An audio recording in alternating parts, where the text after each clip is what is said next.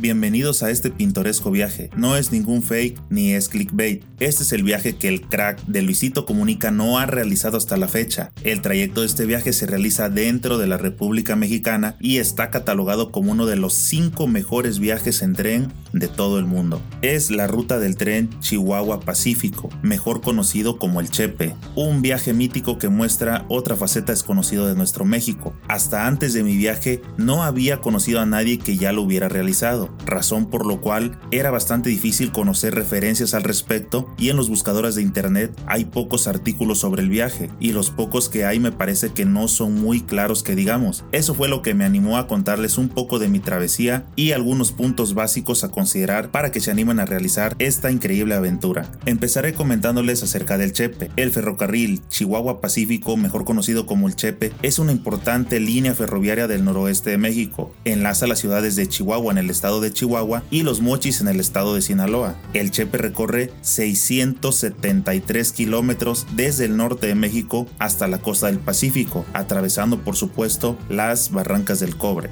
Antes de contarles a detalle de mi viaje, hay algunos puntos básicos que creo que deben saber. 1. El tren es muy puntual en cualquiera de las estaciones en que lo abordes, por eso debes tomar tus precauciones para llegar a la hora indicada y no quedarte. 2. La comida a bordo es muy cara y no hay mucha variedad solo te ofrecen refrescos, galletas, sopas, burritos, papas y ese tipo de comida chatarra. Si te toca un recorrido largo, te sugiero lleves un poco de comida casera que hayas comprado previamente para hacer más ameno tu trayecto y más económico. 3. Más adelante explicaré los diferentes tipos de trenes que hacen el recorrido. La verdad es que el regional, que es entre comillas el de categoría más baja, es bastante amplio y cómodo. El turismo extranjero viaja en él sin hacerle el feo y mira que ellos saben de trenes. El chiste es vivir la experiencia como tal, como uno más de los lugareños. 4. Puedes bajar en cualquier trayecto para conocerlo mejor, solo debes tener muy claro los días y horarios en que el tren pasa para volver a abordarlo y continuar al siguiente destino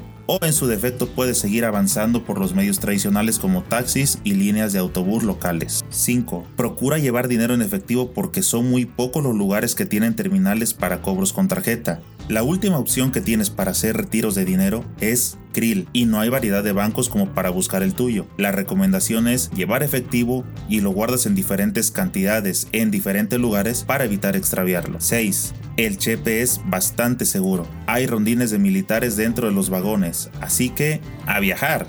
Inicié mi recorrido saliendo de Chihuahua capital. Como el abordaje para el tren es a las 6 de la mañana, decidí tomar un vuelo un día antes para llegar a la ciudad tranquilo y dormir a gusto. Te recomiendo usar la app de Airbnb y hospedarte cerca de la estación del Chepe para que tu llegada al día siguiente sea puntual, más sencilla y menos costosa por el traslado ya que se realiza de madrugada. Como les comenté anteriormente, la salida es puntual. Trata de estar ahí tipo una media hora antes para que te ubiques bien y puedes obtener un asiento con una ventana grande y a disfrutar el paisaje. Saliendo de Chihuahua por la hora tan temprana, llega a tocarte ver el movimiento de la ciudad. El primer destino que cruzas es Ciudad Cuauhtémoc, tierra de menonitas y manzanas. Los menonitas son granjeros con tradiciones religiosas muy arraigadas. Son descendientes de alemanes y productores del famoso y rico queso Chihuahua. Ciudad Cuauhtémoc cuenta con la comunidad menonita más grande del mundo y es el principal productor de manzana del país, además de ser famoso por sus quesos y cremas que deleitan a cualquier paladar. El siguiente punto de interés, y ya empezando a verse paisajes boscosos, es Krill. Considerado como pueblo mágico, Krill es la puerta de entrada a la Sierra Tarahumara y por lo tanto alberga la mayor población de tarahumaras, famosos por ser excelentes corredores, además de grandes artesanos. En Krill se pueden adquirir sus famosas artesanías como los cestos hechos con hojas de pino y las figuras talladas en madera del mismo árbol. Fue precisamente en Krill donde realicé mi primer descenso. Ya tenía reservada previamente una cabaña a través de la app que les mencioné y mi experiencia fue muy buena. En cuanto descendí del tren, ya estaba una persona esperándome con una cartulina y mi nombre. Nos saludamos y aunque el pueblo es pequeño, llevó una camioneta en la cual nos dio un breve tour para tener conocimiento de cómo movernos y cómo regresar a la cabaña. Eso fue de mucha ayuda en verdad. Posteriormente nos instalamos y salimos a caminar y a conocer. Debo mencionar que mi viaje lo hice a finales del mes de noviembre y el horario de verano ya había terminado. Hago mención a eso porque el sol se ocultó a las 5.40 de la tarde, es decir, tienes que tomarlo en cuenta para que tus actividades turísticas inicien muy temprano porque la mayoría de los lugares que vas a visitar tienes que admirarlo con los rayos del sol y este se oculta muy temprano. En Krill está el Museo de los Tarahumaras, muy bonito por cierto. En la tarde, noche, tipo pues como se oscurece temprano, más o menos entre 6 y 7, venden antojitos regionales como el atole y el tamal de manzana. Buenísimos también. Además de los clásicos burritos de machaca, como le dice la gente del lugar. La mayoría de los lugares a visitar está en los alrededores de Krill. A ellos se puede llegar en diferentes formas. Todo depende del tiempo que lleves disponible. Muchos prefieren ir en bici, otros caminando y en mi caso fuimos en auto. En el centro de Krill hay varias personas que se dedican a prestar servicios para trasladarte. Los precios son accesibles y se puede negociar con ellos. Todo depende de la cantidad de turistas que haya en ese momento. Hay varios trayectos que ya los tienen como en tipo paquete. Puedes visitar el lugar X, el Y o el Z, pero cada uno de los paquetes tiene su costo. Esto es porque se encuentran sobre distintos rumbos. Por ello te sugiero que lleves visualizado qué lugares exactamente deseas visitar, ya que hay unos que conocerlos te implicaría todo un día por las distancias en que se encuentran y aparte porque las carreteras para esos lugares no son de asfalto. Yo decidí tomar el tour donde visité el Valle de los Hongos, el Valle de las Ranas y el lago de Arareco. Paisajes hermosos, un frío delicioso y fotos inolvidables. Hice un recorrido aproximado de unas 4 horas en total entre la ida, el regreso y el tiempo que permanecí en cada lugar, pero fue lo suficiente para regresar a dar otra vuelta por Krill por la tarde y a preparar maletas porque al día siguiente pasaría el Chepe a la 1.30 de la tarde y habría que ser puntual para continuar a mi siguiente punto y escenario principal del motivo de este viaje, Divisadero y las Barrancas del Cobre. Al inicio del video te comentaba que es muy importante llevar efectivo. Te diré por qué. Divisadero es uno de los puntos principales del viaje. Cuando yo supe que yo quería estar en Divisadero, como es el lugar turístico más reconocido o uno de los puntos donde todo mundo aspira a estar, yo pensé que iba a ser un lugar con todas las facilidades y comodidades, llámese de banco, señales de teléfono y a todo lo que estamos acostumbrados. Aquí viene uno de los puntos más importantes que deseo recomendarte y que debes ponerme atención. Divisadero no es un pueblo, es una estación grande y una pequeña zona comercial que solo existe los días y horas en que el tren pasa por ahí. O sea, si el tren pasa por ejemplo los martes a las 2 de la tarde, la gente empieza a llegar tipo 12, 11, 12 de la mañana, se instala, prepara sus alimentos, ofrece sus artesanías, llega la gente que se subirá al tren, se alimenta, toma fotos, compra curiosidades, etcétera, etcétera. Pero en el momento en que llega el tren y los turistas lo abordan y el tren se marcha, los vendedores también recogen todo lo que llevaron y se retiran a sus comunidades. La zona se queda completamente sola hasta el paso del próximo tren en el horario correspondiente. Es decir, si el tren tiene paso en sentido contrario hasta el día de pasado mañana, hasta pasado mañana, vuelve la misma rutina, dependiendo en qué horario vaya a pasar el tren nuevamente. Divisadero es también uno de los principales puntos del viaje, si no es que para muchos tal vez es el principal. En ese punto se tienen las mejores vistas de las barrancas del cobre. Divisadero está rodeada por una serie de miradores y puentes colgantes. Se considera una visita obligada por la belleza de sus paisajes, ya que en esta zona se encuentran ubicados tres de los cañones más importantes de la Sierra Tarahumara, el de Urique, el de Tararecua y el del Cobre. En Divisadero puedes estar una buena cantidad de días realizando varias actividades como caminatas a los miradores, al fondo de las barrancas y puedes transitar por las comunidades raramuris. Hay caminatas que pueden durar desde 3 hasta 6 horas, en las que puedes bajar a pie y llegar al fondo de la barranca, donde se encuentra el río Urique, visitar la casa de los Tarahumaras para conocer sus tradiciones y formas de vida, así como apreciar increíbles paisajes. Aparte de contemplar lo inmenso de las barrancas, en Divisadero también se encuentra el Parque Aventuras. Este parque cuenta con un teleférico con una longitud de 3 kilómetros,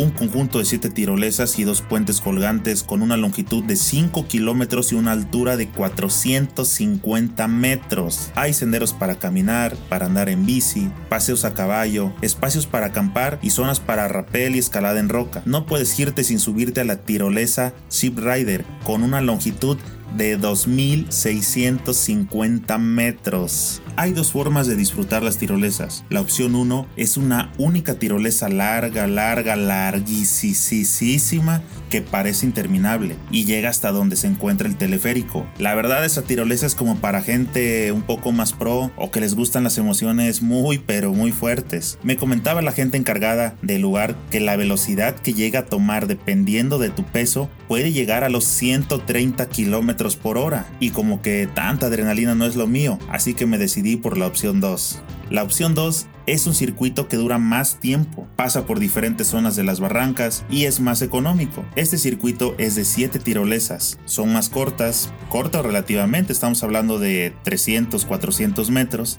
Llegas a una tirolesa, caminas un poco para llegar a la siguiente. Esta parte la verdad me gustó porque podías ir conociendo el lugar, desentumías un poco las piernas y oxigenabas el cerebro después de la tirolesa pasada. Este espacio también te servía para retomar un poco de calma para la próxima. También este circuito finaliza en el teleférico y el costo ya incluye el retorno al Parque Aventuras. Y es aquí donde viene la recompensa para recapacitar y reponerse de cómo te atreviste a montarte en un cable a más de 500 metros y a gran velocidad. Seguramente has visto un video donde se encuentra un restaurante con piso de cristal a una altura increíble.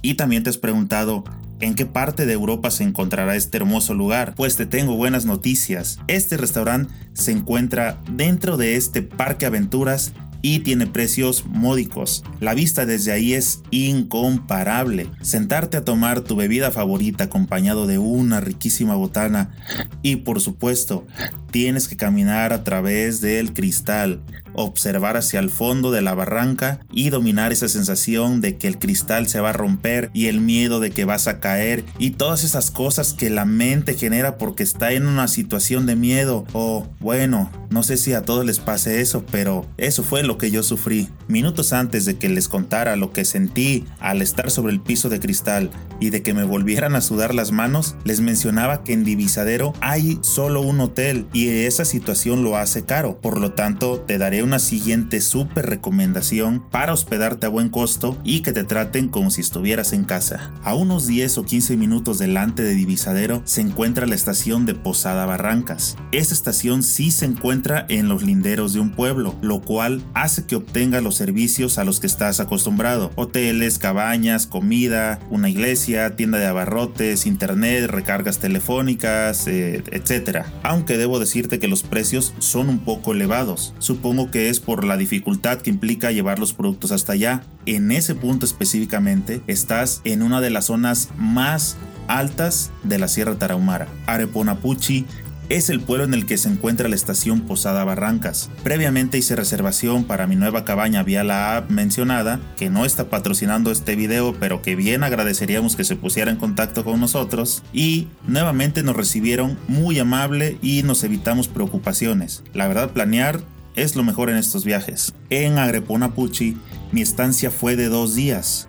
Uno para conocer completamente Divisadero y el siguiente para estar todo el día en el Parque Aventuras. Como recordarás, mis actividades iniciaron desde temprano porque el sol en esta ocasión se ocultó a eso de las 5.30 de la tarde y solo restaba regresar a la cabaña a encender la chimenea, tomar un baño, descansar un poco y salir a cenar a casa de los encargados de las cabañas, quienes de forma muy atenta te ofrecen alimentos, te guían y te sacan de todas las dudas que tengas al respecto para que puedas pasar unas buenas vacaciones sin sobresaltos. En Areponapuchi, debo confesar que me costó muchísimo trabajo aprenderme el nombre de este pueblo cuando estuve allá, se me hizo un poco más familiar y pues ya no me cuesta tanto trabajo mencionarlo. Además de que todos los pueblos de Chihuahua, o por lo menos de la Sierra Tarahumara, tienen ese estilo de, nombres en común. En Areponapuchi nos tocó la temperatura más baja del recorrido, aparte de que era noviembre. La señora que nos atendía nos comentó que 15 días atrás de la fecha que estuvimos, la estuvo a 0 grados y nevó. Esa noticia nos puso muy contentos, pues ese día que llegábamos estábamos a menos 5 y pensamos que nos tocaría algo similar y disfrutaríamos de esos paisajes que hemos visto de la Sierra Tarahumara completamente llena de nieve nos dormimos pensando lo maravilloso que sería al día siguiente. Dormí, desperté emocionado, abrí la puerta y, oh sorpresa, no nevó. Solo había helado y había escarcha por todos lados. Aún así el clima y un café hicieron muy placentera mi estancia en esos días. En Areponapuchi hay varios hoteles, pero hay uno muy particular que se encuentra justo en los límites de la tierra y el precipicio. Se llama Posada Barrancas. Es un lugar literalmente de altura, por sus excelentes instalaciones, por las habitaciones y por su restaurante que tiene de fondo el cañón. Encuentras internet, señal de teléfono y toda una buena experiencia para que encuentres un poco de comodidad a tu vida diaria. Pero eso significa que también vayas preparado para los precios porque son un poco elevados. Para que te des una idea, una cerveza nacional que regularmente te cuesta en una tienda sobre 15, 20 pesos aproximadamente un dólar, dentro del hotel su costo es aproximado de 5 dólares, es decir, 90 o 100 pesitos mexicanos. Por cuestiones de tiempo, Divisadero y el Parque Aventuras eran el final de mi trayecto, así que preparé maletas nuevamente para estar puntual a la llegada del tren y tomar el trayecto con rumbo a Chihuahua y posteriormente el avión de regreso a mi ciudad. Ya en alguna otra oportunidad continuaré el trayecto que dejé pendiente para conocer el descenso del Chepe con rumbo hacia Sinaloa. Al inicio del video te comentaba que era importante que llevaras tu propia botana, tu propia comida para emprender un trayecto largo. Para que te des una idea, yo abordé el tren en Posada Barrancas a eso de las 2 de la tarde y estaba llegando a Chihuahua capital a eso de las 10, 10 y media de la noche. Es decir, mi trayecto del tren duró aproximadamente 8 horas y media. Y en ese tiempo, claro que da hambre, claro que quieres comer algo. Y como te mencioné, los productos dentro del tren no son muy buenos. Y los precios de esos productos no tan buenos sí son bastante altos. Entonces, haz caso a mi recomendación. Llévate algo para leer, tu playlist para escuchar, para que disfrutes el paisaje que la verdad es súper, súper agradable. Es un viaje increíble. Ojalá mi experiencia les sea de utilidad. Las Barrancas del Cobre es un lugar espectacular que tienes que agendar en tus próximas vacaciones sí o sí. Mi recomendación es hazlo en las fechas que hace frío.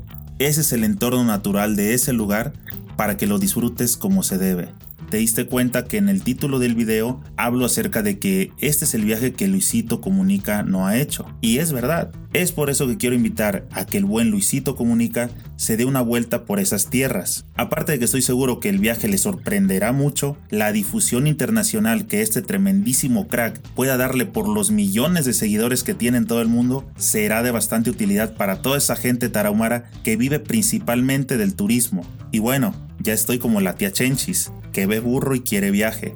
Voy a aprovechar este espacio para decir que si el rey Palomo llega a escucharme, quiero invitarlo a que me acepte unos retos basquetboleros, ya que este bello deporte es el motivo real de este canal.